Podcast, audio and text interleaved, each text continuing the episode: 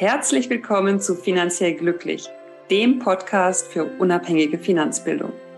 Mein Name ist Katrin Löhr. Ich bin Professorin für Finanzwirtschaft und ich liebe es, Menschen finanziell glücklich zu machen.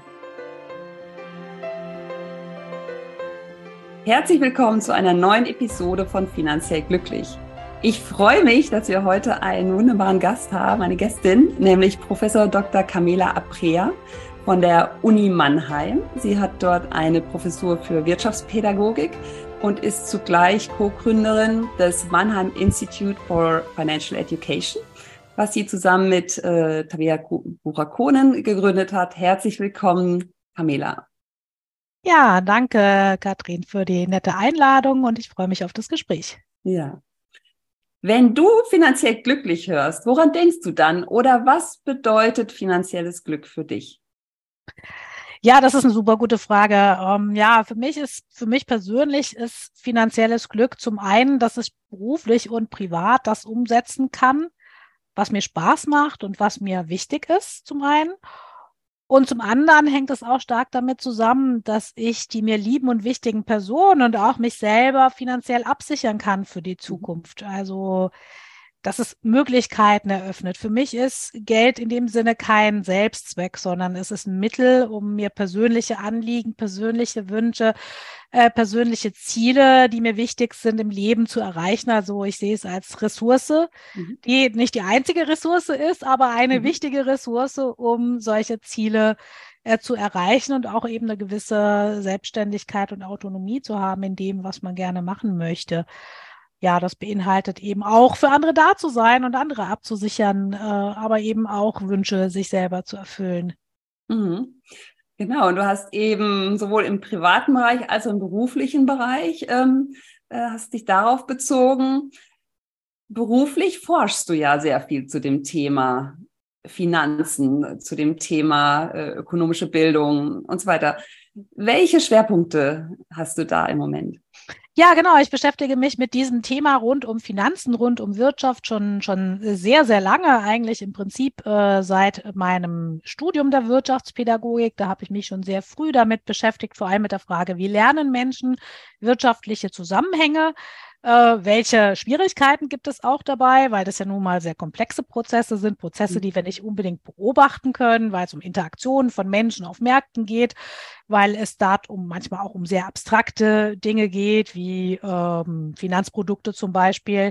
Das sind alles Dinge, die kann man nicht anfassen, die sind vielleicht erst in der Zukunft wirksam, wie die Altersvorsorge zum Beispiel. Und das ist alles aus, aus einem Lerngesichtspunkt nicht äh, so einfach zu lernen, aber äh, gleichwohl mit äh, didaktischer Kreativität und mit äh, auch guter Forschung dazu sollte sowas natürlich auch lernbar sein. Das heißt, ähm, das hat, ich habe schon sehr früh dafür Feuer gefangen für diese Thematik und jetzt speziell mit dem Thema Finanzbildung beschäftige ich mich seit der Wirtschafts- und Finanzkrise von 2008, 2009, weil das sehr massiv äh, äh, sozusagen auch im, im Alltagsgeschehen präsent war, ähnlich massiv wie jetzt unsere heutige Krise, die wir leider ja auch alle durchleben. Und ähm, ich habe mich dafür sehr interessiert. Meine Studierende haben sich äh, seinerzeit dafür auch sehr interessiert und kamen auch auf mich zu mit dem Wunsch. Damals gab es noch einen Diplomstudiengang dazu, eben eine Diplomarbeit schreiben zu können. Und so kam das, dass äh, ich äh, speziell eben in die Thematik finanzielle Bildung eingestiegen bin. Ich bin dann danach für eine Weile in die Schweiz gegangen und in der Schweiz beschäftigt man sich bekanntermaßen ja gerne und häufig mit Finanzen. Also dort habe ich eigentlich mit der Thematik offene Türen eingerannt und so äh, wurde das zu einem meiner, ähm, ja, ich will eigentlich sagen, auch Hauptforschungsschwerpunkte und kam eben dazu, dass ich dann 2020 gemeinsam mit Tabea Bucherkön auch äh, das Mannheim Institute for Financial Education gegründet habe. Ja, äh, vielleicht zu den ähm, zu den Hauptforschungsgebieten, also ich äh, speziell, ich bin ja Wirtschaftspädagogin, hast du ja gesagt, von Hause aus. Und ähm, mir ist es sehr, sehr wichtig, was darüber zu erfahren, wie gelingt denn finanzielle Bildung? Was mhm. braucht es denn eigentlich? Was sind die mhm. Gelingensbedingungen? Was sind die Erfolgsbedingungen äh, für gute finanzielle Bildung? Mhm. Und das ist äh, natürlich gar nicht so einfach, weil das auch eine lebenslange Aufgabe aus meiner Sicht ist. Also es ist nicht damit getan, mal einen VHS-Kurs zu machen oder mal beim Bankberater vorbeizuschauen oder mal einen Projekttag zu machen, sondern das ist eigentlich etwas, was einen das ganze Leben begleitet und immer wieder auch andere finanzielle Entscheidungen und andere finanzielle Problemlagen eben mit sich bringt. Und ähm, ja, das ist so, so ein Teil, wo natürlich auch für mich eine Rolle spielt, wie ist es für die jeweilige Lebensphase?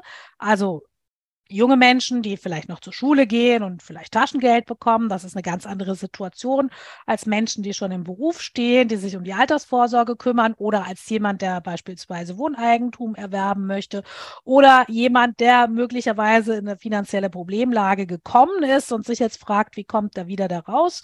Was kann man da tun, wenn, wenn eben ich will mal ein bisschen flapsig sagen, das Kind in den Brunnen gefallen ist. Auch das ist ja nicht das Ende aller Tage, sondern da ist ja umso wichtiger, dass man auch äh, entsprechende Hilfe in Anspruch mhm. nimmt und selber auch äh, ja sich ermächtigt, sage ich jetzt mal, aus dieser Situation wieder rauszukommen.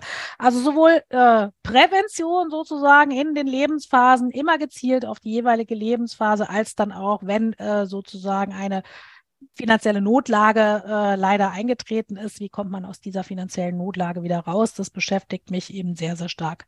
Mhm. Das heißt, ähm, du, äh, siehst du dann da auch einen Zusammenhang zum finanziellen Glück, richtig? Wenn du im Grunde in der, je nach Lebensphase natürlich auch die passenden äh, ja, Bildungsteile ähm, dann da zu den Menschen bringen kannst, richtig? Ja, absolut, weil ich glaube, für viele, viele Menschen, das merke ich auch in äh, meiner Arbeit, wir arbeiten sehr intensiv mit Schulen zusammen, aber auch mit äh, Institutionen der Erwachsenenbildung, zum Beispiel mit der Volkshochschule, wo wir ein Projekt zu, äh, zu zur Verbraucher, finanziellen Verbraucherbildung von Familien haben, mhm. ähm, aber eben auch mit meinen Studierenden zum Beispiel, dass für viele Menschen das Thema Finanzen ein gewisses äh, rotes Tuch oder ein Buch mit sieben Siegeln ist ist, was allzu häufig leider auch mit negativen Gefühlen, mit. Angst mhm. und mit Scham besetzt ist. Mhm. Also entweder Angst, man ist dem nicht gewachsen oder Angst, wenn man vielleicht wirklich in einer Notsituation ist und sich nicht traut, darüber zu sprechen und das irgendwie als ein Stigma empfindet.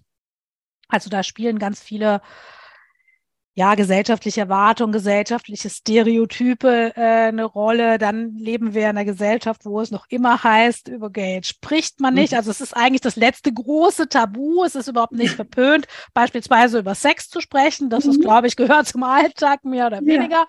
Äh, aber über Geld zu sprechen, das ist absolut unmöglich. Das ist vielleicht sehr speziell, würde ich jetzt mal mhm. sagen, für unseren deutschen oder deutschsprachigen Raum. Das ist in Amerika zum Beispiel ganz anders. Und äh, man ist ja so regelmäßig schockiert, wenn die amerikanischen Freunde oder Kollegen einen fragen, was man denn so verdient.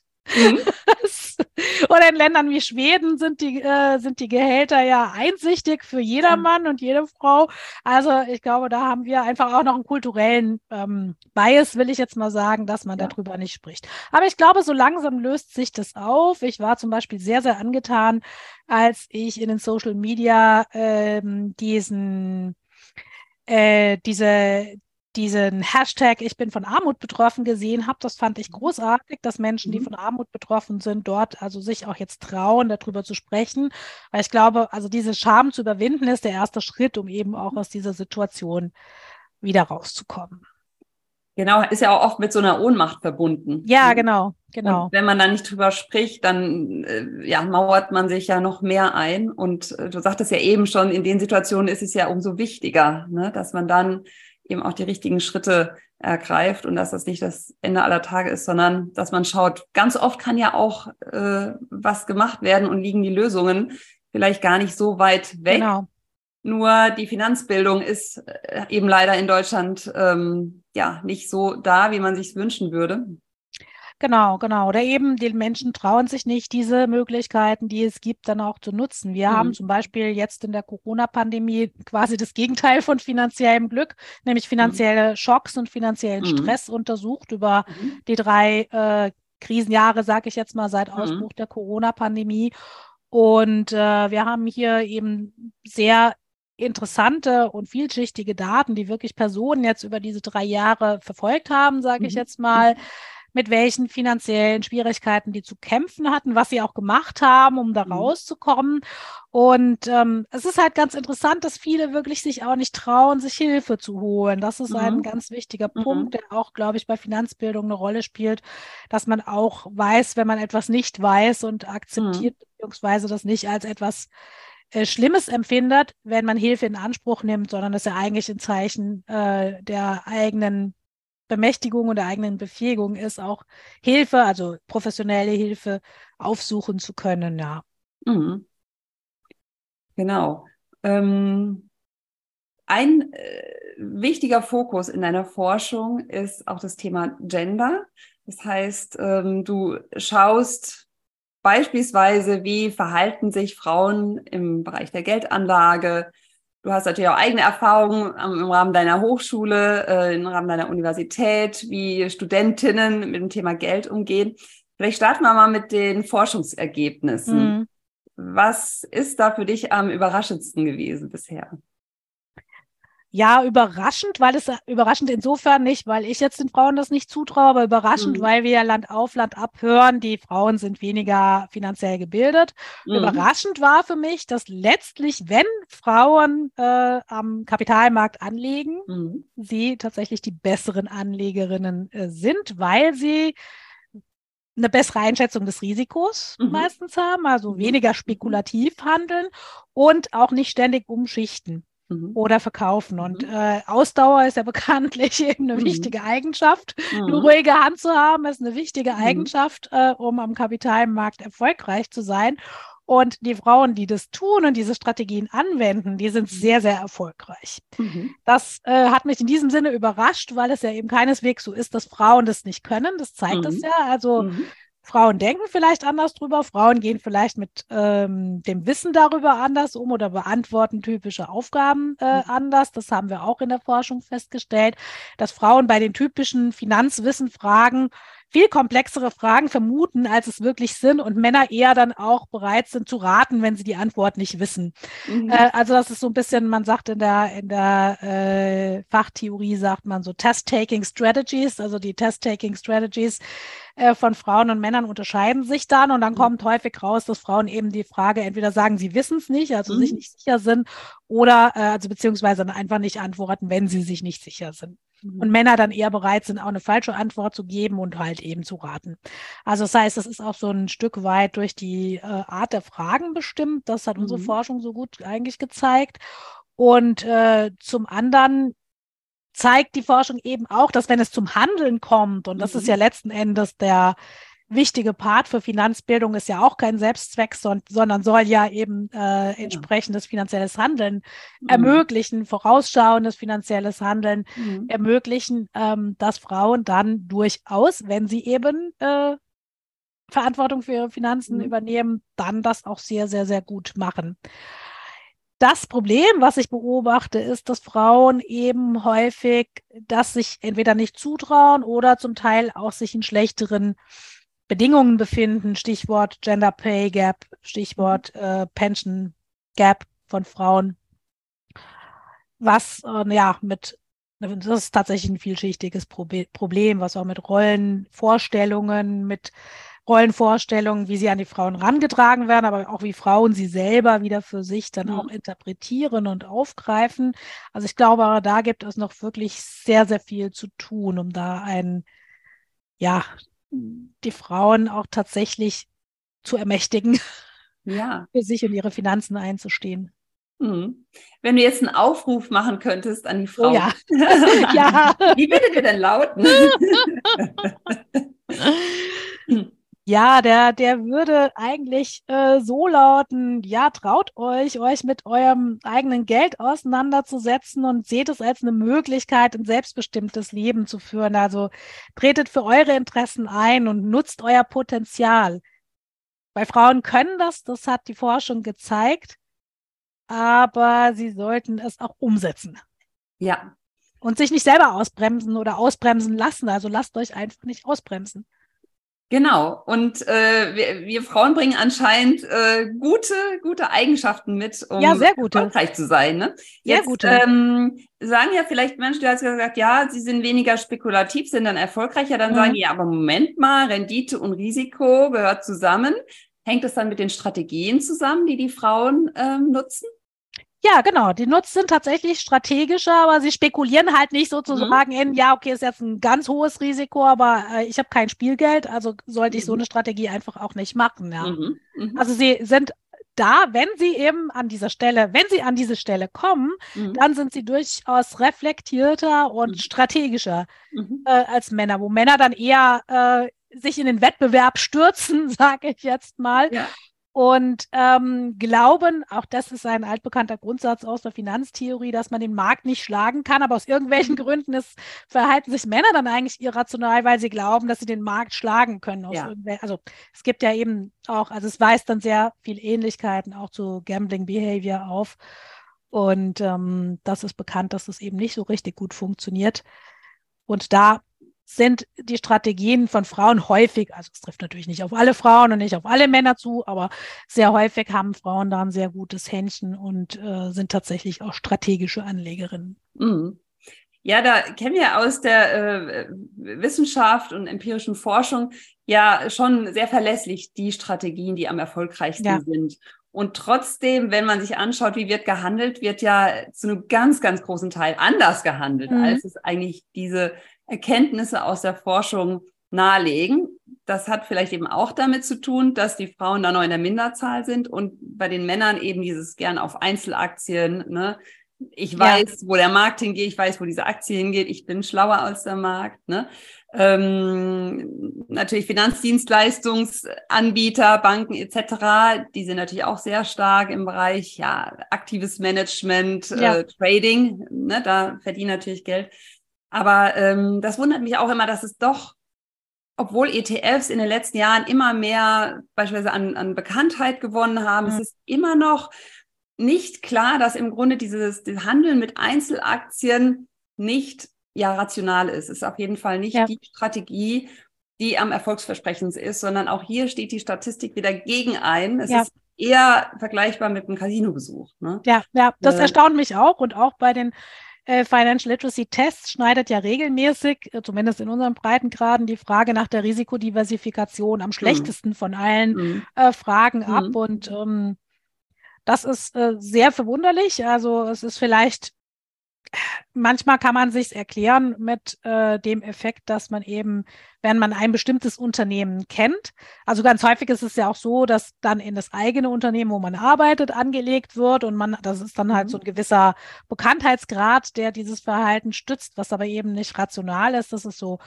eine Erklärung dafür, aber ich finde es nach wie vor puzzling, weil also so wahnsinnig kontraintuitiv ist es ja eigentlich auch nicht, dass man Mhm. quasi auf verschiedene Pferde setzen sollte. Ja. Ähm, Ja. Aber trotzdem, ja, da gebe ich dir absolut recht. Das scheint eines der großen, äh, ja, der, der großen Herausforderungen in der Finanzbildung äh, zu sein, Ja. diese ähm, Fehlvorstellungen auch ein Stück weit zu adressieren und zu beheben. Mhm. Ja, jetzt haben wir festgestellt, die Frauen sind äh, hervorragende Geldanlegerinnen, wenn sie aktiv werden. Und äh, wir laden da alle ein, aktiv zu werden, wie auch immer, do it yourself. Es gibt natürlich äh, hervorragende Bücher, es gibt auch andere Wege, wie man sich auf den Weg geht. Hm. Jeder hat da vielleicht auch seinen eigenen Weg, aber Hauptsache, man startet ne? und äh, man kümmert sich um die eigenen Finanzen. Jetzt weiß ich, ähm, dass du natürlich an der Uni auch verschiedene Projekte hast und ähm, ja da auch so deine eigenen Erfahrungen und Beobachtungen gemacht hast, äh, wie Frauen sich da zu den Themen aufstellen. Wie, wie ist es Mhm. da an der Uni, wo ja im Grunde schon auch Fach, eine fachliche Nähe ist? Also es ist ja jetzt sozusagen schon eine ausgewählte Gruppe, die du da siehst. Ja, ja, absolut. Und umso mehr erstaunt es mich, dass einige, also nicht alle, das kann man wirklich nicht verallgemeinern, aber einige junge Frauen, äh, wenn sie dann Themen auswählen dürfen, sich dann immer Themen aussuchen, die möglichst fern von Investment sind. Mhm. Also Geldanlage und Investieren ist etwas, was vielen jungen Frauen in irgendeiner Form ähm, ja, Widerstände verursacht oder was ihnen nicht unmittelbar naheliegend mhm. äh, erscheint. Äh, sie mhm. beschäftigen sich dann gerne mit Themen wie Geld und Liebe oder Geld in Beziehungen. Mhm. Sie beschäftigen sich auch gerne mit Fragen wie Taschengeld oder sowas, Taschengeld mhm. für Kinder, also alle Dinge, die mhm. rund um Familie irgendwie sind und bedienen damit ein bisschen auch schon Stereotype, ne? aber sie werden ja dazu nicht gezwungen. Also sie haben ja die Möglichkeit, genauso wie die jungen Männer, die Themen auszuwählen. Also sie werden da ja nicht irgendwie hingebracht, sondern am Anfang der Veranstaltung stelle ich ihnen Themen vor. Mhm. Und dann ist es ganz interessant, dass sie äh, wirklich häufig von sich aus sagen, nee, also nichts mit investieren, nichts, was mit ETFs zu tun hat oder mit Aktien oder so, das wollen wir nicht. Mhm. Dabei wären wir da jetzt im Grunde schon wieder am Anfang, wo äh, du dich selber vorgestellt hast oder gesagt hast, was ist für dich finanzielles Glück? Es ist ja im Grunde nur ja. eine Übersetzung. Es geht ja gar nicht um das Investment an sich. Ja, ja. Es geht ja im Grunde darum, Verantwortung zu übernehmen für sich selber, für seine Lieben und äh, da ja in Bezug auf Altersvorsorge ne, die bestmöglichen ähm, Optionen ja. zu wählen. Also es ist ja Mittel zum Zweck und der Zweck, den kann ich ja sehr individuell auf mich auch genau. definieren. Ne? Was ist mir wichtig? Also genau. das ist auch immer so, so wichtig, dass man sagt, Geld ist erstmal neutral und ich kann es aber mit meinem Leben verbinden. Das genau. heißt, ne, wie kann Geld nicht unterstützen? Ja, und wie hilft es mir, meine Wünsche zu realisieren, meine Ziele umzusetzen? Es ist eine Ressource neben anderen Ressourcen, die ich habe. Mhm. Aber interessanterweise, ich kann mir auch Ressourcen, weitere Ressourcen da, dadurch beschaffen sein. Das ja. jetzt äh, eigene, eigene Kompetenzen, die ich aufbauen kann, indem ich die Möglichkeiten habe, ein Studium zu machen, Weiterbildung zu besuchen und ähnliches. Mhm. Sei es einfach auch die Ressource der, äh, der Gelassenheit, wenn ich finanziell mhm. abgesichert bin. Ja. Und das ist ja auch wichtig, äh, der Autonomie, die ich habe, mhm. der Freiheit zu entscheiden, äh, was ich möchte und was ich nicht möchte. Und eben nicht in Zwangssituationen dann lande, wo ich keine Entscheidungsfreiheit mehr habe. Und äh, ich glaube, es ist wichtig, dieses Image der Finanz des Finanzbereichs, was sicherlich mhm. viele, äh, viele durch viele Faktoren äh, bedient wird, ähm, ja, für die jungen Frauen zugänglich zu machen und mhm. eben auch andere Wege aufzuzeigen, wie man mit Finanzen umgeht. Das ist vielleicht auch, ja, im täglichen Umgang, auch wenn man sich Werbung für Finanzprodukte ansieht, dann ist es natürlich ja auch sehr stark männlich geframed. Ja. Das muss man sagen, ja. Ja, Definitiv. Du hast äh, eben auch in Richtung Abhängigkeit oder beziehungsweise Unabhängigkeit, ja. wie man sich mit Geld äh, natürlich auch erarbeiten kann und ermöglichen kann. Ähm, wenn du das jetzt in Bezug auf Geld und Liebe siehst, mhm. äh, was würdest du da, welche Punkte würdest du da herausstellen? Also ich würde auf jeden Fall herausstellen wollen, dass man Geld und Liebe trennen soll. Es ist, mhm. Liebe ist das Wichtigste, was es gibt. Mhm. Aber weil es so wichtig ist, würde ich es gerne nicht mit dem Konflikt, potenziellen Konfliktthema Geld mhm. in Verbindung sehen wollen. Das wäre für mich ein Aufruf an die jungen Frauen, aber natürlich auch an die jungen Männer, für die gilt es mhm. ganz genauso. Sprecht mit eurem Partner, mit eurer Partnerin über Finanzen, klärt diese Dinge, damit mhm. möglichst eure Liebe unbelastet bleibt von diesen Finanzthemen, damit es, damit mhm. ihr zusammen bleibt, weil ihr das wollt und nicht, weil ihr das müsst, weil, ja. weil man es mal so auf einen Satz äh, bringen soll. Vor allem, wenn äh, in einer Beziehung dann noch Kinder da sind, dann hat man mhm. ja natürlich für weitere Personen Verantwortung. Mhm. Und dann entstehen natürlich schnell auch Abhängigkeiten, die man vielleicht anders entscheidet, vielleicht, also nicht zwangsläufig, aber vielleicht anders entscheiden würde, wenn eben diese finanzielle Abhängigkeit nicht bestehen würde äh, und man möglichst frühzeitig äh, eben sich auch um diese finanzielle Absicherung beiderseitig eben gekümmert hätte. An vielen Stellen muss man leider auch sagen, ist ja auch der Gesetzgeber äh, etwas ähm, altmodisch, was das Ehegattensplitting ja. anbelangt. Ja. Auch das sind, glaube ich, Punkte, wo jetzt jeder für sich alleine natürlich drüber nachdenken kann, wo es aber, glaube ich, auch wichtig ist, dass Frauen praktisch auch im politischen, also mhm. auch politisch das Heft in die Hand nehmen und äh, solche Dinge A durchschauen. Deshalb ist ja Bildung auch so wichtig. Denn mhm. gerade Steuerrecht und Steuerpolitik ist ja auch nicht gerade ähm, so die Lieblingsbeschäftigung von allen Menschen und jetzt auch nicht gerade einfach zu verstehen und sehr vertragt, aber ich glaube, so grundlegende Sachen, wenn man denn über die Steuerklassen entscheidet, dann muss man auch mhm. die Konsequenzen davon sehen und da wäre es natürlich auch sehr sinnvoll, dass Frauen auch wirken auf einer politischen Ebene, dass auch dort Änderungen passieren, weil das ist nicht mehr zeitgemäß und das also setzt eigentlich Anreize, die dem entgegenwirken, dass Frauen eben tatsächlich dann auch finanziell unabhängig über die gesamte Lebensspanne bleiben und natürlich auch gedacht an das Alter, also Altersarmut, ohne jetzt Ängste schüren zu wollen, ist leider weiblich aus vielen hm. Gründen, die hm. nicht, im, und das möchte ich nochmal betonen, viele Gründe liegen nicht im persönlichen Versagen, sondern liegen tatsächlich ja. an Strukturen. Ja. Aber es ist natürlich wichtig, die Strukturen, die werden sich jetzt nicht über Nacht verändern. Es ist mhm. wichtig, diese Strukturen natürlich auch zu erkennen, um sie aktiv verändern zu können und sie in die eigenen Entscheidungen auch einzubeziehen. Mhm. Genau, also äh, vielleicht um nochmal Ehegattensplitting. Im Grunde ähm, wird da belohnt, wenn ein Partner, dann meistens die Frau, ja. wenig verdient, ja, mit einem steuerlichen Vorteil. Und bezüglich Steuerklassenwahl ähm, ist es dann häufig so, dass die Frau, die dann weniger verdient, weil sie in Teilzeit ist, sich vielleicht äh, größtenteils um das Kind kümmert, wie es leider in Deutschland eben häufig noch der Fall ist, ähm, dann die Steuerklasse bekommt, die monatlich sozusagen zu einem niedrigeren Nettogehalt führt, zu einer höheren steuerlichen Belastung. Aber der Ausgleich, der bleibt ganz ja. oft aus. Ich meine, ne, es gibt einen Lohnsteuerjahresausgleich, aber bei der Frau bleibt meistens genau das hängen, was sie netto bekommt. Und ja als Paar nochmal sich anzuschauen, Moment mal, wir haben ein gemeinsames Kind oder mehrere. Ähm, das wollten wir beide. Wir wollen ja. beide mit der und der sozusagen in dem Umfang dieses Kind betreuen. Ähm, wir haben beide die Möglichkeit, im Grunde ne, beruflich tätig zu sein. Wenn dann einer mhm. mehr zurücksteckt als der andere, dass da dann Ausgleichen in welcher Form auch immer fließt. Und das ist ja. halt, das beobachte ich in Deutschland immer so noch normal. Ja, die Mama ja. kümmert sich. Ja, die ja. ersten Jahre ja sowieso. Ne?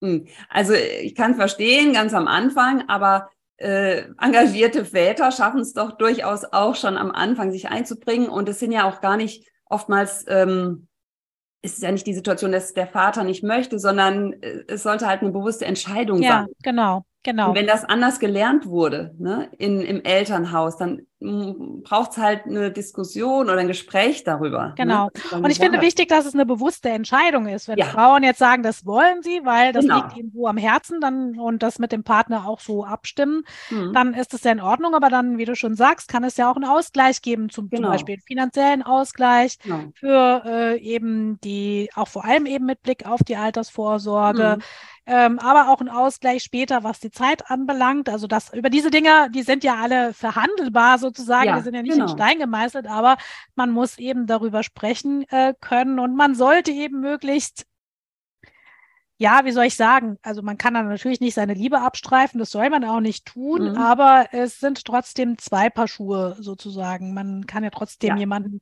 lieben, aber dennoch über Finanzen sprechen. Genau.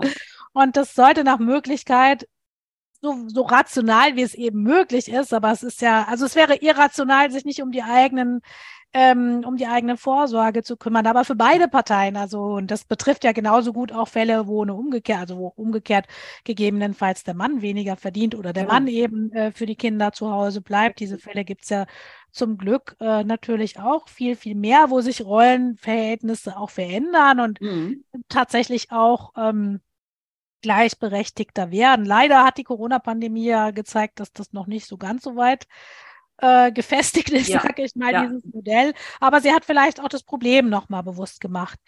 Und was ich wichtig finde, wo wir alle dran arbeiten können, das fällt mir auch auf, das Konzept der Rabenmutter ist, glaube ich, ein sehr deutsches Konzept. Ich weiß gar nicht, ob es in anderen Sprachen dafür überhaupt ein Wort gibt. Also ähm, ich, ich kann das auch sagen aus eigener Erfahrung. Ich, ich glaube, man kriegt irgendwie als Mama auch so ein schlechtes Gewissen mitgeliefert. Ja. Egal wie man es macht, ob man jetzt zu Hause bleibt, ob man viel arbeitet, äh, man kriegt von der Gesellschaft immer irgendwelche Signale, die man dann genau, ja. auf ja. sich bezieht, ja. ja, weil man möchte ja alles richtig machen. Und äh, ja, da sozusagen mal das Konzept zu hinterfragen ja. und sagen, Moment mal, ne, alle Eltern wollen im Grunde das Beste für ihr Kind und diese bewusste Entscheidung, das ist im Grunde das ja, äh, genau. Relevante, weil ansonsten rutscht man ganz schnell in so etwas rein, was halt zufällig dann so gelernt wurde, ne? Von, genau, von genau. Und einem so suggeriert wird, ja, ja, dass das, also, und da hat man eigentlich ja immer äh, also was man macht, ist es immer das Falsche, was man macht. Ja. Und das ist jetzt so von der Motivation her eine denkbar schlechte genau. äh, Ausgangssituation. Aber auch da, äh, finde ich, sind die Partner gefragt, äh, ja. sich gegenseitig den Rücken zu stärken. Und da ist es mhm. ja auch völlig egal, wen das jetzt trifft, ob das der Mann ist, ob das die Frau ist, ähm, dem jeweils anderen auch eben nicht das Gefühl zu geben, hier, du machst jetzt hier einen großen Fehler, sondern ich mhm. unterstütze dich dabei und wir ja. tragen diese Verantwortung äh, gemeinsam, so wie in allen anderen Bereichen auch, betrifft es genauso die Finanzen auch. Und ja, also das Wichtigste ist tatsächlich, dass man da äh, zu einer zu einer guten Kommunikation über diese Themen kommt. Hm.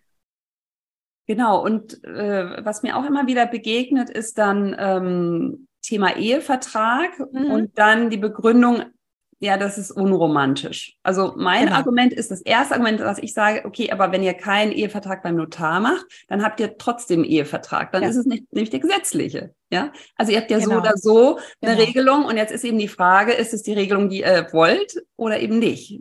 Wie siehst du das? Ja, ich denke, äh, da hatten wir uns ja bei anderer Gelegenheit schon mal ausgetauscht. Das Konzept der romantischen Liebe in Verbindung mit Finanzen ist ja eher ein neuerer, neueren Datums und noch gar nicht so lange gültig. Von daher, ja, ich kenne das Argument, das ist unromantisch, aber ich glaube, da sollte man wirklich trennen. Das eine ist die mhm. Liebe, die soll romantisch sein. Das andere äh, sind die Finanzen und äh, mhm. beides zu mischen, das ist tatsächlich ein sehr neues Konzept. Mhm. Mhm. Was vielleicht erst so in der zweiten Hälfte, könnte man vielleicht sagen, des 20. Jahrhunderts auf den Plan getreten ist, dafür aber mit äh, sehr großen ähm, Versprechungen und sehr großen auch Aspirationen, dass dieser Partner, diese Partnerin eben mich für den Rest des Lebens glücklich macht, außerdem finanziell, dass alles super läuft und ähm, man den Traumprinz oder die Traumprinzessin für immer und ewig gefunden hat. Auch hier sagt die Statistik anderes. Mhm. Aber auch jenseits der Statistik möchte man ja nicht nur bei dem Traumpartner bleiben, weil man das muss, sondern weil man ihn eben liebt. Also ich würde eigentlich fast das Argument umkehren, es ist unromantisch, das nicht zu tun, weil man dann die Liebe sehr belastet mit Dingen, die eigentlich nichts in der Liebe, in der romantischen Liebe zu suchen haben, in Anführungsstrichen, also die auch potenziell für die größte Liebe eine Belastung werden können. Also ich würde das auch wieder so sehen, es entlastet eigentlich die Liebe von Dingen, die äh, möglicherweise sich sehr, sehr negativ auswirken mhm. können. Ist, kann ich genau äh, mitgehen. Ich finde, es gibt doch nichts Romantischeres, als ein Paar bleibt zusammen, obwohl es das nicht muss. Obwohl Absolut. beide unabhängig Absolut, sind. Ja. ja, ich meine, das ist doch auch ein Konzept der Romantik. Absolut. Wo man überlegen ja. könnte, ob das passt. Absolut. Ich glaube, es, es liegt auch an einer verkürzten Auffassung von, von romantischer Liebe, mhm. dass das ähm, Vielleicht ist sie natürlich auch sehr bedient durch Medien, durch die Werbung. Mhm. Ähm, das mag schon alles sein. Aber wie gesagt, dass wir diese, diese Prozesse kurzfristig ändern, das wird vermutlich, also das wird vermutlich ja. einen größeren Bewusstseinswandel äh, erfordern, der nicht über Nacht passiert. Aber da können wir, glaube ich, alle auch dazu beitragen, da ein mhm. Stück weit auch sowohl Role Models zu sein, als auch das zu thematisieren. Also mhm. gerade mit jungen ja. Frauen zu thematisieren. Ja. Genau. Aber es ist keine Frage des Alters. Also ich glaube, es ist eher eine mhm. Frage, mhm. wie steht man zu dem Konzept der romantischen Liebe und wie unromantisch findet man halt Geld. Ja, ja, das stimmt. Und dann gibt es ja auch noch, sag mal, ja, die Schicksalsschläge, ne? die gehören ja. ja auch noch dazu. Das, das kann genau. natürlich sozusagen, das Konzept kann gestimmt haben, aber dann kommt ein Schicksalsschlag und ein Partner, ne? Ähm, ja, wird krank oder ähm, hat einen Unfall oder sonstige Dinge. Das möchte ja auch alles mitgedacht genau. sein und schon deshalb ist es wichtig, dass beide im Thema Finanzen wirklich genau. fest sind und genau, ähm, genau, man sich genau. genau. Absolut. Und das sehen wir ja auch. Also die Schicksalsschläge, Krankheit, Arbeitslosigkeit, das sind ja eigentlich äh, die Haupttreiber für finanzielle Notlagen. Ne? Ja. Also klar ist zu wenig finanzielle Bildung auch natürlich niemals mhm. gut, ja? ja. So oder so, ja. ob man jetzt viel Geld hat oder wenig Geld hat. Aber gerade wenn tatsächlich ein Notfall mhm. auftaucht und auch da sollte man äh, nicht denken, man schlägt äh, zwar nicht den Markt, aber man schlägt die Statistik jetzt an der Stelle. Mhm. Das kann mir nie passieren. Also es gibt häufig auch Menschen, die schätzen Risiko falsch ein mhm. und glauben, bestimmte Dinge passieren immer nur den anderen, aber einem selber nicht. Das ist halt mhm. keinesfalls äh, so, sondern auch da ist Vorsorge, wie du ja schon gesagt hast, absolut äh, wichtig und zentral. Und auch das, wenn äh, so ein Schicksalsschlag passiert, das kann selbst die romantischste Liebe einfach umhauen. Auch da würde ich wieder sagen, das schmälert nicht das Konzept der Romantik, sondern hilft einfach auch dabei, dass man auch in einer solchen Notfallsituation dem Partner und der Partnerin zur Seite stehen kann, ohne mhm. eben finanzielle Fragen noch klären zu müssen. Ja. Genau. Weil dann hat man in der Regel auch ganz viele andere äh, Probleme. Das sehen wir auch in unserer großen Corona-Studie, dass mhm. vor allem die Personen, bei denen sich Probleme häufen, die zum Beispiel eine chronische Krankheit haben und dann noch in finanzielle Schwierigkeiten kommen und vielleicht noch ein Familienmitglied irgendwie erkrankt ist, dass diese Akkumulation von Problemlagen, dass die tatsächlich sich extrem schlecht auf das psychische Wohlbefinden und auf die psychische Gesundheit auswirkt. Und das löst natürlich dann auch wieder einen Teufelskreislauf mhm. aus. Je mehr man ausgehöhlt wird davon, desto weniger kommt man quasi wieder zurück, sich auch aus dieser Situation befreien zu können. Desto weniger Kraft hat man, sich auch Hilfe zu holen. Also es mhm. ist auch eine Frage von psychischer Energie. Und ich glaube, es ist wichtig, dass man sich diese Prozesse bewusst macht, bevor man eben sehr schnell einem, ja, wo auch immer herkommenden Konzept von Romantik hinterher rennt. Ja. Ja, also das, das ähm, kann ich komplett mitgehen. Und was ich auch noch ähm, beobachtet habe, was wichtig ist, sich auch, also einmal den Mut zu haben, das Thema anzugehen. Ich weiß, dass mhm. es für manche Menschen Mut erfordert, aber es lohnt sich und es ist dann nicht so schlimm, wie es sich vielleicht am Anfang anfühlt. Ja.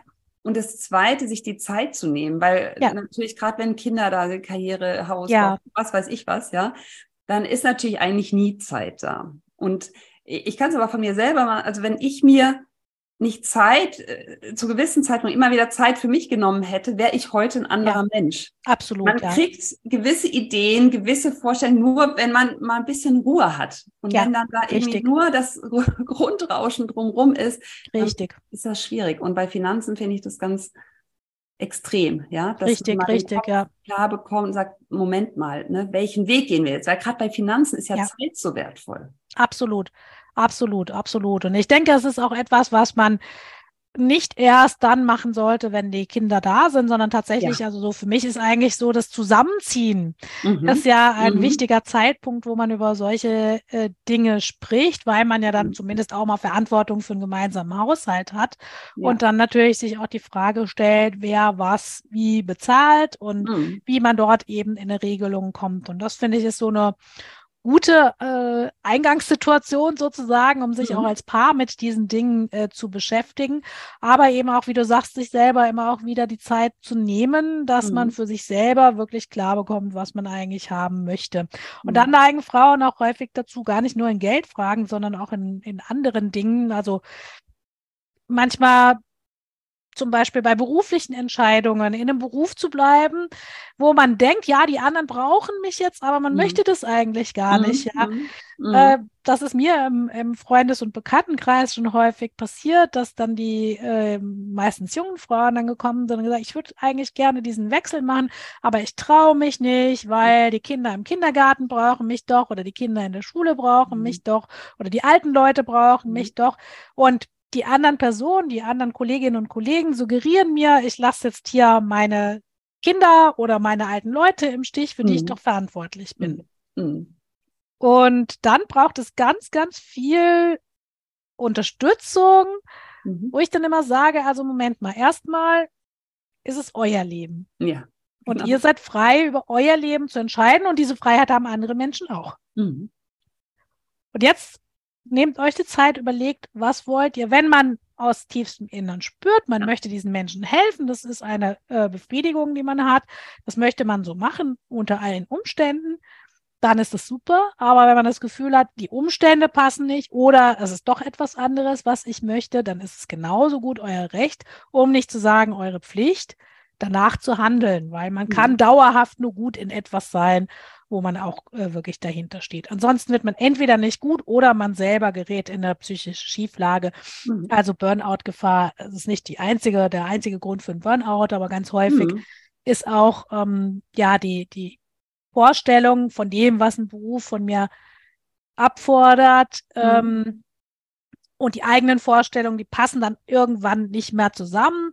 Und das ist sehr, sehr schwierig auszuhalten. Entweder man stumpft halt total ab, das mhm. ist ja mhm. auch nicht optimal, also auch nicht für die, für die man angeblich verantwortlich ist, mhm. oder man geht umgekehrt selber in die Depression, ins Burnout und das ist ja auch nicht das, was äh, ein verantwortungsvolles Handeln wäre. Also so wie du sagst, ich glaube von äh, Zeit zu Zeit wirklich mal ein Step zurück, genau. mal von oben drauf zu gucken, wo mhm. stehe ich gerade und wo will ich eigentlich hin.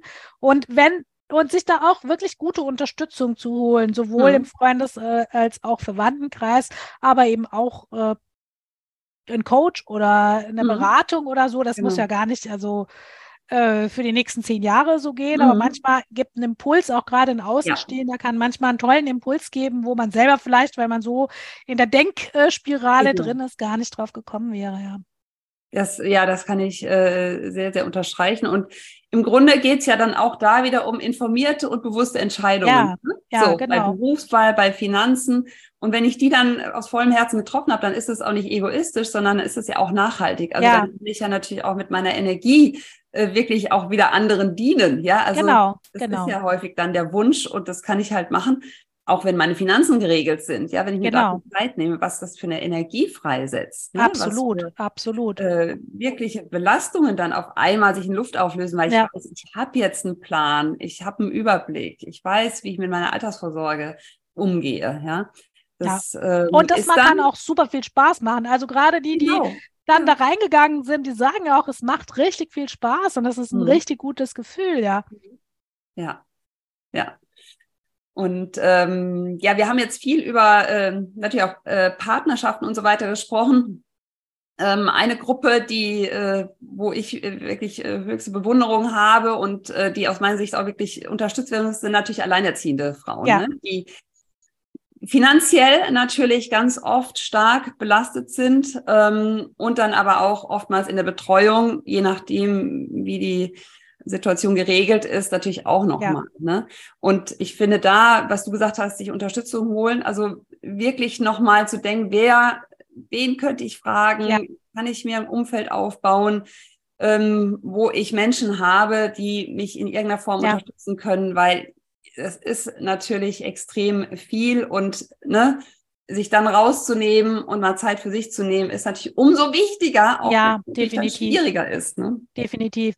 Und neben der finanziellen Frage, auch da hat unsere Studie, unsere große Studie zur Corona-Pandemie gezeigt, dass leider auch die Alleinerziehenden wirklich mhm. sowohl von den finanziellen Schocks als auch von den Folgen für das psychische mhm. Wohlbefinden äh, sehr, sehr stark, also mit, zur, mit den Selbstständigen zusammen eben auch am stärksten betroffen waren. Mhm. Ähm, und da geht es natürlich zum einen um finanzielle Unterstützung, aber ich glaube ganz oft auch einfach um die Möglichkeit, auch jemanden einfach mal zu haben, um Vertrauenspersonen. Und ich glaube, mhm. da müssen wir in unseren Konzepten umdenken und müssen mhm. loskommen von dieser traditionellen Vater, Mutter, Kind, ja. äh, Familienkonstellation, sondern ja. gerade auch im Kontext dieser Problematik mit demografischem Wandel. Auf der anderen mhm. Seite haben wir ältere Leute, ja. die gerne was tun würden und einsam ja. sind. Aber wir müssen da, glaube ich, wirklich auch, auch in der Stadtplanung zum Beispiel mhm. bei, äh, über Mehrfamilienhäuser, äh, mhm. über Mehrgenerationenhäuser nachdenken, über Begegnungsstätten. Also bislang mhm. ist das alles so schön in Schächtelchen getrennt Stimmt. und äh, ich glaube, ja. wir müssen uns von vielen Konzepten, oder müssen, wir sollten. Wir haben eigentlich keine andere Wahl, aber es gibt gute Konzepte. Äh, ich glaube, es dauert noch ein bisschen, bis der Veränderungsdruck so groß mhm. ist, dass wir auf diese Konzepte zugreifen. Aber ich glaube, dass es sinnvoll wäre, neben den finanziellen Sachen, die natürlich immer auch wichtig sind, mhm. finanzielle mhm. Unterstützung, aber eben auch Unterstützung in Form von Zeit und Energie und Rat und Erfahrungsaustausch. Ähm, also wirklich auch Kräfte zu bündeln. Wir haben es leider, habe ich den Eindruck, etwas verlernt, auch kollektiv zu handeln. Mhm. Wir sind sehr individualistisch und manchmal auch so individualistisch, dass wir auch kollektive Risiken auf uns selber attribuieren und uns selbst die Schuld geben. Mhm. Das ist, glaube ich, die Hürde, die auch zu nehmen ist. Mhm. Ähm, ich glaube, was wir alle dazu beitragen können, ist wirklich auch dieses, diese kollektive Unterstützung stärker auch in den Vordergrund wieder zu rücken und da Möglichkeiten zu schaffen, äh, auch ganz faktische Möglichkeiten zu schaffen, auch tatsächlich eben in äh, der Planung von, von Gebäuden, mhm. im Zusammenführen von Generationen, also wirklich auch Begegnungen zu schaffen. Wo, mhm. wo geschieht es im Alltag? Leider halt viel zu selten. Ja, das stimmt. Das stimmt. Ähm, Sebastian Detmers hat ja dieses Buch geschrieben, Arbeiterlosigkeit, ne, wo ja im Grunde der Fachkräftemangel dazu führt, dass wir auch gezwungen sind, natürlich ja. auch mal zu denken. Und dann, äh, finde ich, fließt es ja auch etwas zusammen, ne, weil ja. Frauen ist natürlich eine Zielgruppe, die äh, im Moment äh, stundentechnisch äh, oftmals in Teilzeit arbeitet durch die traditionellen Rollen. Ja. Also wie gesagt, wir, wir verallgemeinern jetzt hier etwas. Wir wissen natürlich auch, es gibt die Männer, die Teilzeit machen. Aber sagen, wenn man sich die Statistik anschaut, sieht man da halt ein großes Potenzial, ne? wenn äh, wir neue Konzepte haben ja. und die Frauen dann in die Situation bringen, dass sie auch mehr arbeiten können mit einem guten Gewissen. Ne? Genau, äh, genau. Dass genau. das eben alles so weiter. Genau. Und auch für die Kinderbetreuung wirklich gut gesorgt ist. Das ja. kann man ja im Moment auch nicht an allen Stellen ist, genau. behaupten mit der Spitze des Eisberges, wo ja. eben tatsächlich Gewalt gegen die Kinder angewendet wurde. Also so solche Dinge gehen ja gar nicht und dass man dann mhm. natürlich Angst bekommt, das mhm. ist ja irgendwie auch nachvollziehbar. Aber ich glaube, da ist noch viel Luft nach oben, da wirklich schlaue ja. Konzepte und gute Betreuungsmöglichkeiten, gerade weil äh, ja häufig viele Einzelkinder da sind und äh, durch die Mobilität Familienstrukturen gar nicht so nah sind. Und das, mhm. glaube ich, ja auch für die Kinder wichtig ist, dass sie auch zusammen mit anderen Kindern aufwachsen. Ja, genau. Und auch mit anderen Generationen. Ne? Also häufig sind ja die Großeltern nicht vor Ort. Mhm. Dann andere Menschen aus anderen Generationen kennenzulernen, ist ja also ich selber hatte das Glück, eben in einer großen Familie aufzuwachsen, mhm. mit den mhm. Großeltern ja. äh, dabei mhm. und zumindest zeitweise auch mit vielen Cousins und Cousinen mhm. und so mhm. weiter. Und das würde ich jedem nur wünschen. Ja, ja definitiv, definitiv. Ja, wenn wir nochmal auf Konzepte schauen, dann gibt es ja auch ähm, seitens der Politik doch auch seit ähm, neuestem äh, ein paar Entwicklungen. Du hattest ähm, ja gesagt, du forschst in dem Gebiet seit 2008, 2009, Finanzkrise. Das war ja auch so der Zeitpunkt, wo die OECD im Grunde von den Mitgliedsländern ja. gesagt gefordert hat, hier, ihr müsst bitte eine Strategie, eine nationale Strategie zur Verbesserung der Finanzbildung entwickeln. Äh, Deutschland ist jetzt äh, das letzte Land, was noch keiner hat, aber es gibt ein Eckpunktepapier. Das vorletzte, die Schweiz hat auch noch keine. Die Schweiz, ja, okay, ja. okay. ähm, genau, Österreich hat ja jetzt ja. vor anderthalb Jahren oder, oder so, hat nachgezogen. Okay. Und ähm, die äh, das äh, Bundesfinanzministerium und das Bundesbildungs- äh, und Forschungsministerium haben sich da zusammengetan und haben dazu auch eine Auftaktveranstaltung im Grunde gemacht im März, ähm, Aufbruch finanzielle Bildung. Was braucht es aus deiner Sicht, damit jetzt äh, dieser Vorstoß, der ja überfällig ist und der jetzt ja sehr positiv ist, dass sich da was tut, damit der dann aber auch erfolgreich ist? Weil das ist ja auch ein dickes Brett. Ja, ja, ja, ja. Ja, und ich durfte ja auch zugegen sein bei dieser Auftaktveranstaltung und da war es mir auch wichtig zu betonen, ich glaube, und das ist etwas, was die Schweiz sehr, sehr gut gemacht hat. Ich habe fünf mhm. Jahre in der Schweiz gelebt und geforscht mhm. und war dort auch sehr stark eben im äh, Finanzbildungsbereich äh, tätig. Was die sehr gut gemacht haben, quasi auch völlig ohne Strategie, ähm, alle Player an einen Tisch zu bringen und wirklich miteinander zu sprechen, über die Sachen zu reden, also auch parteiübergreifend, interessenübergreifend, also unvoreingenommen, aber auch transparent in seinen Interessen zu sein, aber alle an einen Tisch zu bringen. Also das mhm. Schlimmste, was passieren könnte, wäre, wenn das jetzt zu einem Thema von einer Partei oder von einer Gruppe äh, mhm. wird, weil es dann bei den anderen Menschen äh, Resistenzen hervorrufen mhm. wird, die schon insgesamt, glaube ich, in Deutschland nicht so klein sind. Gerade im Bildungsbereich, glaube ich, ist es sehr, sehr wichtig, dass wir dort ähm, das Thema vorsichtig und mit guten Konzepten einfach auch mhm. etablieren.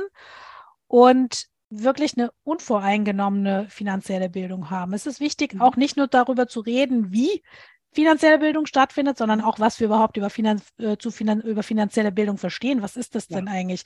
Welche Ziele hat es denn? Welche Inhalte mhm. hat es? Und es gibt eine enorme äh, Bandbreite. Dazu haben wir auch mal äh, die Forschung ähm, analysiert, wie breit eigentlich das Verständnis ist. Das reicht von äh, einer Zinsberechnung bis mhm. letzten Endes ein ganzes Finanzsystem zu, kritisch zu hinterfragen. Mhm. Und es sammelt einfach so viele Dinge unter diesen Begriff der finanziellen Bildung, mhm. dass es super wichtig ist, sich überhaupt mal darüber zu verständigen, was mhm. möchte man denn eigentlich? Und mhm. da es auch etwas ist, was letztlich hängt, also für mich hängt es damit zusammen, was verstehen wir eigentlich unter einem gelungenen Leben? Und da kommen wir eigentlich auch zu dem vom Anfang wieder. Ne? Was ist mhm. denn das eigentlich, was wir erreichen möchten? Aber das gibt ja verschiedene Meinungen dazu. Und deshalb ist es meiner Meinung nach sehr, sehr wichtig, dass äh, wirklich jetzt alle Player an den Tisch geholt werden und auch gehört werden. Mhm. Das ist, glaube ich, ein wichtiger äh, Punkt. Dann denke ich, ist es wichtig, dass man hier, es gibt ja Experten für diese Fragen und die sind in unterschiedlichen Disziplinen zu Hause. Deshalb war es uns zum Beispiel auch wichtig, Frau Bucher-Köhn und mir, die wir unterschiedliche Disziplinen vertreten, äh, ein gemeinsames Institut zu gründen. Und so gibt mhm. es noch weitere Disziplinen, die Psychologie beispielsweise, ähm, aber äh, auch die Geschichte. Manche Dinge sind historisch wichtig, die Kommunikationswissenschaft und ähnliches mehr, die tatsächlich zusammenzubringen und äh, hier die Expertisen äh, zu bündeln, damit wirklich auch äh, ja ein Produkt entsteht, was dann auch eine hohe Qualität hat. Also das, glaube ich, ist wichtig, hier auch sehr, sehr transparent zu sein, aber auch gleichzeitig alle an den Tisch zu holen. Dann denke ich, es geht nicht ohne eine wissenschaftliche Evaluation und vor allem vorher auch eine Lernstandsmessung. Wo stehen wir überhaupt? Was sind denn belastbare empirische Daten und wo gibt es Handlungsbedarf? Weil es ist ja dadurch, dass es so ein breit gefächertes Konzept ist und auch, wie eingangs gesagt, ja sich über verschiedene Lebensphasen erstreckt, kann es ja in unterschiedlichen Zielgruppen auch unterschiedliche Handlungsbedarfe geben. Also mhm. was wir aus der Forschung wissen, ist, dass es selten funktioniert, dass ein Konzept alle tatsächlich auch äh, dazu bringt, äh, finanziell gebildet zu sein, sondern wir müssen eben sehr gut justieren, sehr gut auf die Bedarfe und das setzt wiederum mhm. Daten voraus und setzt eben auch eine kontinuierliche Evaluation voraus. Im Moment habe ich so den Eindruck, dass sehr, sehr, sehr, sehr, sehr, sehr viele Initiativen existieren, dass die aber wenig abgestimmt sind und die wenigsten mhm. auch wirklich empirisch überprüft sind. Allenfalls gibt es mal so Wasserstandsmeldungen, sage ich jetzt mal ein bisschen mhm. flapsig. Hat es den Leuten gefallen oder hat es den Leuten nicht gefallen? Aber das ist ja keine Aussage darüber, mhm. ob es dann tatsächlich in nachhaltig besserem Finanzverhalten resultiert mhm. oder eben nicht. Das ist, glaube ich, wichtig, dass wir das mitdenken. Vor allem auf längere Sicht mitdenken, dass das äh, schon überprüft werden soll, dass das sorgfältig evaluiert werden muss um dann auch wirklich äh, Aussagen darüber treffen zu können, was funktioniert und was funktioniert nicht.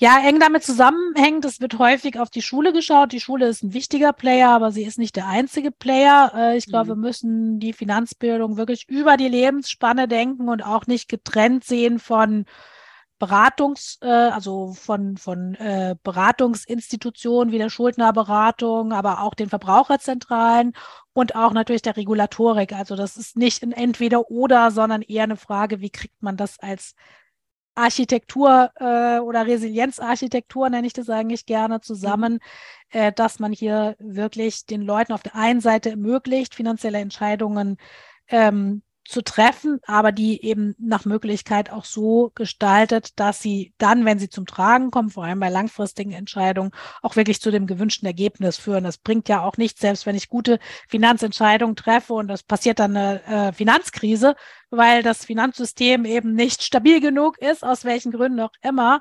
ähm, mein ganzes Geld wieder verloren ist. Also das heißt, auch mhm. die Regulatorik hat hier ihre äh, Berechtigung und ihre Aufgabe. Was aber die Bürgerinnen und Bürger natürlich nicht davon entlastet, dass äh, Finanzbildung ähm, auch ein Thema ist, mit dem sie sich auseinandersetzen können, sollen und dafür auch gute Angebote benötigen. Ja, und das braucht natürlich Menschen, die das auch können. Also die Qualifizierung mhm. des äh, Lehrpersonals. Und damit meine ich mhm. jetzt nicht nur die, die Lehrkräfte in der Schule, sondern mhm. alle Menschen, die sich eben mit äh, der Verbreitung von Finanzbildung beschäftigen. Es gibt sehr viele gute Angebote. Es gibt leider, muss man aber auch sagen, sehr viele schlechte Angebote, die mhm. entweder ähm, suggestiv und manipulativ sind oder manchmal schlicht und ergreifend auch falsch sind. Mhm. Also inhaltlich einfach Fehler enthalten. Und ähm, häufig sind ja diejenigen, die äh, diese Finanzangebote oder diese Bildungsangebote dann nutzen, nicht unmittelbar in der Lage, da sie das ja erst lernen sollen, dann das auch einschätzen zu können. Von daher ist es äh, schon wichtig, hier eine Qualitätssicherung zu haben, die mhm. auch die Qualifizierung des Personals ähm, beinhaltet. Also ich glaube, das sind so ganz wichtige Punkte aus meiner Sicht. Die ja, Begleitung, die Zusammenarbeit und die, also die Qualitätssicherung inklusive hm. Qualifizierung der Personen, die das äh, dann tatsächlich dann auch vermitteln und weitergeben, das halte ich für zentrale Punkte. Ja, definitiv. Also, ne, und, und das, was du am Anfang sagtest, was ist überhaupt Finanzbildung? Ähm, wir alle sprechen über Finanzbildung ja. und äh, ich sage immer, also man kann sich ganz schnell irgendein Lob äh, einhaben, wenn gesagt, ich, ich mache Finanzbildung an der Schule. Ja. ja. aber was genau wird denn dann jetzt ja, da genau, gemacht? Genau. Ja? Das wird irgendwie direkt abgehakt, super. Ja, ja genau, genau, genau. Das kann genau. ja nicht sein. Ja? Genau.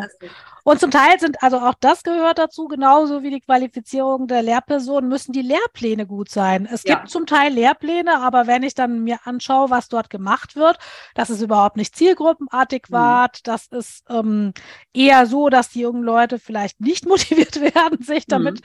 auseinanderzusetzen. Also das spielt wirklich, also es ist ein Prozess, der angeregt werden muss und den man an jeder einzelnen Stellschraube auch gut anschauen muss. Ne? Mhm. Weil, ja, mhm. wie du schon eben gesagt hast, jetzt nur das zu machen, heißt ja noch nicht, dass es gut gemacht nee, ist. Ja. Genau, genau. Und genau, das Zielgruppenspezifische ist, glaube ich, was ganz Wichtiges, was ja auch im, im ja. ja. in der Vergangenheit, wenn man die Finanzbranche insgesamt anschaut, eigentlich äh, kaum gemacht wurde. Ne? Das war immer eigentlich äh, ja äh, sehr also war nicht, nicht äh, besonders zielgruppenspezifisch, war sehr vertriebsorientiert ja. letztlich natürlich. Und aus äh, dem Grunde finde ich auch, es gehört eine Tre äh, Trennung zwischen Finanzbildung und Vertrieb. Ja, ja definitiv, man, ja. Äh, das trennt. Und klar gibt es dann so Mischformen mit Affiliate-Links und so weiter. Dann ist es aber aus meiner Sicht zumindest ähm, absolut notwendig, da die Transparenz eben herzustellen. Ne? Absolut. Ne? Also das ist auch was, was in der Schweiz sehr, sehr, sehr gut funktioniert hat, mhm. dass man äh, Terms of Conduct äh, etabliert mhm. hat, dass man wirklich das getrennt hat, dass man zum Teil auch Aktivitäten gebündelt hat, wo dann mhm. verschiedene mhm. Institutionen zum Beispiel eine Stiftung gegründet haben, mhm. äh, die dann von den Einzelnen, vor allem von der Finanzwirtschaft, losgelöst dann waren, die dann auch mhm. keinerlei Produktwerbung, also auch nicht im mhm. entferntesten Sinne, also auch nicht einfach die äh, Farbe beispielsweise. Mhm. Ich erinnere mich an einen jetzt nicht näher zu mhm. äh, beschreibenden Akteur, wo dann plötzlich alles gelb war. Das fanden ja. dann die Lehrkräfte jetzt nicht. Aber dann hat man auch einen Rückzieher gemacht und gesagt, okay, ja. man sieht es ein, das macht ja. so keinen Sinn, ja. Das funktioniert genau. so nicht. Ja in der Praxis. Da, da, gehen die Eltern auf die Barrikaden, da gehen die Lehrkräfte auf die Barrikaden. Das wird der Sache mehr Schaden als Nutzen zufügen. Und ähm, das ist, glaube ich, wichtig und das setzt da aber eben voraus, dass man sich an einen Tisch setzt. Ja. Das ist natürlich in einem kleinen Land viel schneller möglich als in einem großen Land. Mhm. Äh, was zudem auch noch eine föderale Struktur hat. Also das erleichtert jetzt natürlich diese äh, Art der Koordination nicht unbedingt, aber umso wichtiger ist es, glaube ich, da ähm, alle ins Boot zu holen. Ja. Mhm. Und brauchen wir nicht auch eine ja sehr inspirierende Vision, um deutlich zu machen, dass es zwar um Finanzbildung geht, gleichzeitig aber auch gar nicht, weil es geht ja, also dann zurück zum Thema Finanzbildung ja. als Mittel zum Zweck. Also es ist ja jetzt nicht, ich sage mal, irgendeine Lobbyveranstaltung, äh, die ihr Fach jetzt da irgendwie ja. stärker positioniert werden will, sondern es ist ja wirklich etwas, was für das Leben der Menschen absolut entscheidend ist. Und wer heute keine Finanzbildung hat, ist massiv benachteiligt.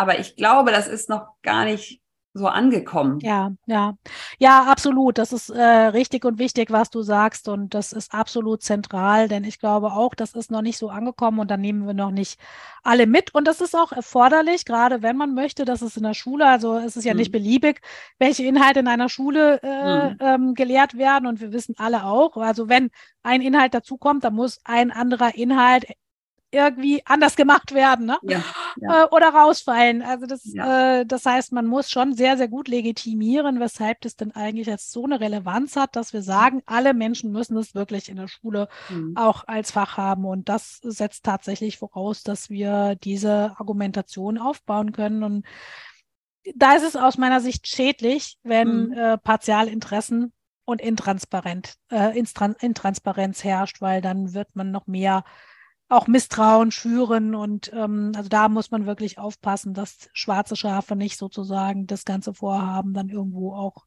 ad absurdum führen und äh, ja. da große Schwierigkeiten und großen Vertrauensverlust äh, dann verursachen, den man so schnell nicht mehr auffangen kann. Ja, ich glaube, wir sind jetzt hier, wir könnten irgendwie noch, oder ich könnte zumindest auch ja, sehr lange ja. sprechen. Ne? Mir ähm, geht's auch so. Genau, und äh, wir sind aber schon eine ganze Weile dabei.